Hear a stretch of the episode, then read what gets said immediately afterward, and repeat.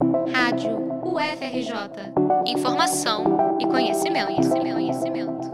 O dia 14 de julho é celebrado como o Dia da Liberdade de Pensamento, uma herança da Revolução Francesa. A Revolução foi a principal difusora dos ideais do iluminismo na Europa e influenciou movimentos como a independência dos Estados Unidos e a Inconfidência Mineira no Brasil. Fez tornar universais valores como a liberdade, a igualdade e o pacto social. Aqui no país, a Constituição Federal, que também tem princípios iluministas, garante a liberdade de manifestar o pensamento que se torna uma opinião.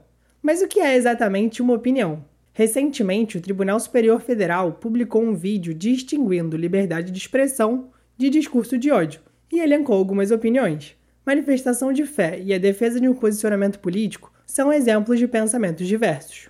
Por conta das diferenças culturais, segundo o professor da PUC Rio e coordenador da PLEB, pesquisa sobre liberdade de expressão no Brasil, Fábio Carvalho Leite, as muitas opiniões são comuns em um cenário democrático. Existe uma divergência moral profunda nas sociedades democráticas contemporâneas e a gente tem que lidar com isso. Isso faz parte da democracia. A democracia não é um consenso necessariamente a respeito de dos mais importantes valores morais. É uma sociedade diversificada, pluralista e tem que saber da melhor forma lidar com isso. O professor destaca que é importante ter pensamentos que incomodam, e por isso é necessário que eles sejam preservados pela Constituição.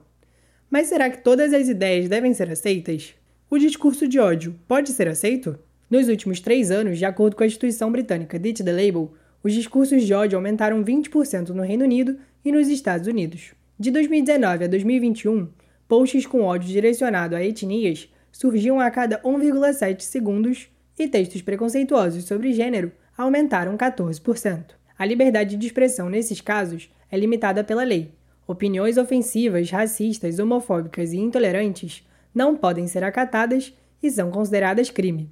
Porém, a lei não consegue dar conta de todos os aspectos da opinião, e tentar englobar muitas situações pode ser um risco para a aplicação e para os efeitos da justiça. Por isso, segundo o professor Fábio Leite, existe um julgamento social. É claro que a sociedade pode, né, e em alguns casos, dependendo do tema, acho até que deve, impor um certo constrangimento a certos discursos. Acho que isso funciona, tá? mas quando eu digo que funciona, eu não estou falando que vai afetar 100% da sociedade. Nunca trabalho com esse percentual de 100% para nada. Mas talvez seja mais interessante ou eficiente do que deixar para o direito regular. No Dia da Liberdade de Pensamento, é importante lembrar que é um direito se expressar e é importante pensar diferente, mas que a lei deve ser respeitada. Reportagem de João Guilherme Toasco para a Rádio FRJ.